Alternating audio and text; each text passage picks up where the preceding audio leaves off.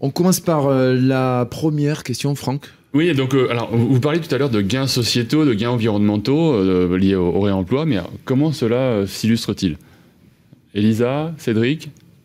Vous voulez dire euh, au niveau euh, quels sont Con les concrètement euh, pour aller plus loin que, que, que, ce que l'on a évoqué à, à l'instant, euh, comment s'illustrent ces gains sociétaux et, et environnementaux? Ah ben c'est on, on l'a un peu évoqué tout le fil de la de, de, de, de l'émission, mais euh, effectivement déjà de transport parce qu'on est sur des logiques qui sont très territoriales, qui nécessitent pas de d'aller chercher des matériaux en Chine ou en Inde. Ou en...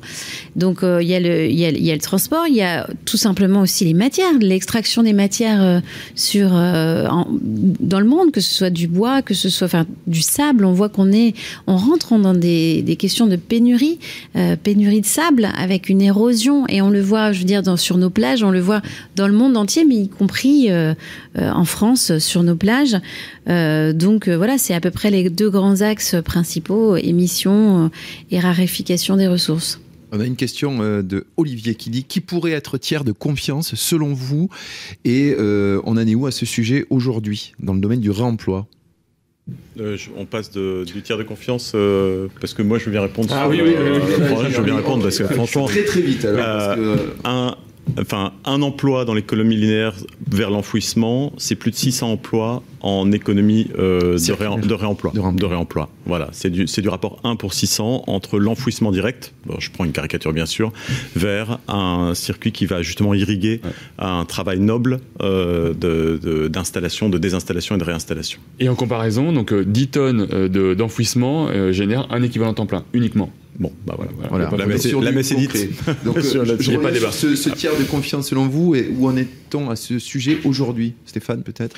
Alors, sur les tiers de confiance, euh, moi j'ai une position assez ouverte. Je, je crois aujourd'hui que euh, quelque part tout est contenu dans le terme confiance.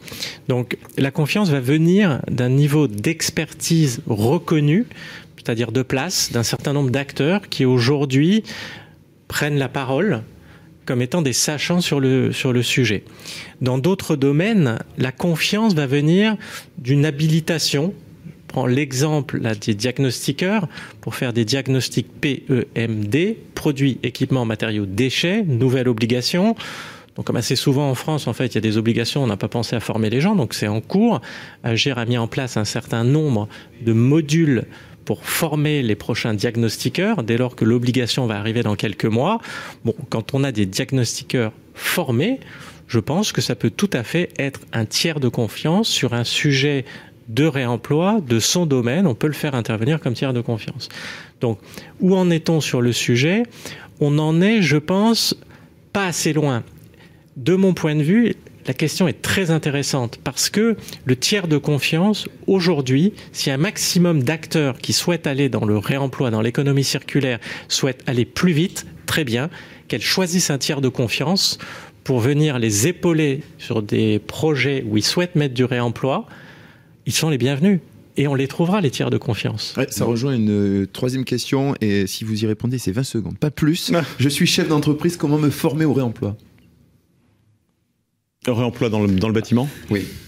Oh, il, y a, il, y a, il commence à y avoir des formations un peu. Vous pouvez, il y a des MOOC. Vous, voilà, il y a des, des MOOC. Nous, on a, il y a le MOOC des canaux, voilà, canaux, sur la construction, canaux, le design euh, et le mobilier dans le secteur de l'économie circulaire.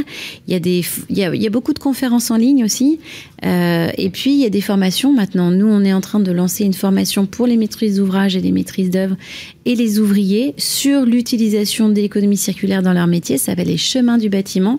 Ça se fait avec euh, l'ADEME, avec euh, les collectivités franciliennes, euh, donc euh, qui ont aussi un intérêt à former leurs propres agents ouvriers et leurs propres, et puis aussi des entreprises qui rejoignent, parce que finalement c'est c'est aussi la pratique. Donc on va utiliser les chantiers franciliens pour pouvoir tester sur la pratique. Très bien.